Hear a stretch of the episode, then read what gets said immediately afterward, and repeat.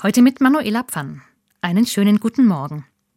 Mein schönstes Geschenk vergangene Weihnachten war ein Brief aus Argentinien von meinem Patenkind Andres.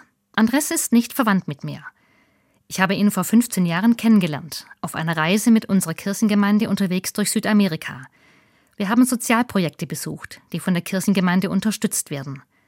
Damals hatte Andres noch zwei Jahre bis zum Abitur. Er lebt in einem Dorf im Chaco, im Norden von Argentinien. In diesem Dorf gibt es keine geteerten Straßen, nur braun-rote Staubpisten. Sehr viele Menschen hausen in Wellblechbaracken, ohne fließendes Wasser. Ordensschwestern leiten in diesem Dorf ein Sozialzentrum und unterstützen die rund 5000 Einwohner. Andres fällt den Ordensschwestern auf. Er ist ein Einzelschüler, gewinnt Preise im Sport und engagiert sich in der Kirchengemeinde. Und Andres hat einen Traum. Er möchte Jura studieren und Anwalt werden. So einen gab es in diesem Dorf noch nie. Ich wage es und erhöhe meine Patenschaft für Andres, damit er studieren kann.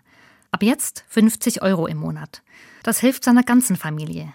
Andres Vater ist Polizist und seit einem Unfall arbeitsunfähig. Seine Mutter ist krank und benötigt teure Medikamente. Und eine kleine Schwester gibt es auch noch. Die nächsten Jahre sind schwierig. Andres verlässt die erste Uni. Die Gebühren sind zu teuer.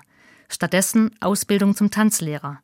Dann eine zweite Uni, ohne Gebühren, aber jeden Tag drei Stunden Busfahrt. Immer wieder fällt er durch einzelne Prüfungen.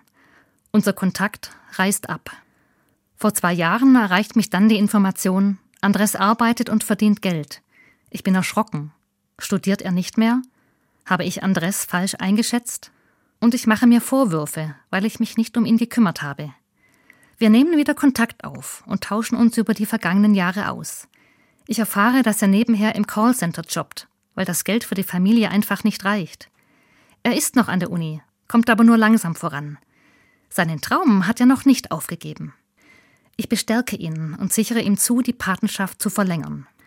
Ein paar Tage vor Weihnachten kommt dann von Andres eine E-Mail. Im Anhang eine Bescheinigung. Abogado steht drauf. Rechtsanwalt. Er hat es tatsächlich geschafft. Ich bin so stolz auf ihn. Er bedankt sich bei mir, dass ich ihm vertraut habe, dass ich ihn unterstützt habe und dass ich nicht aufgehört habe, an ihn zu glauben.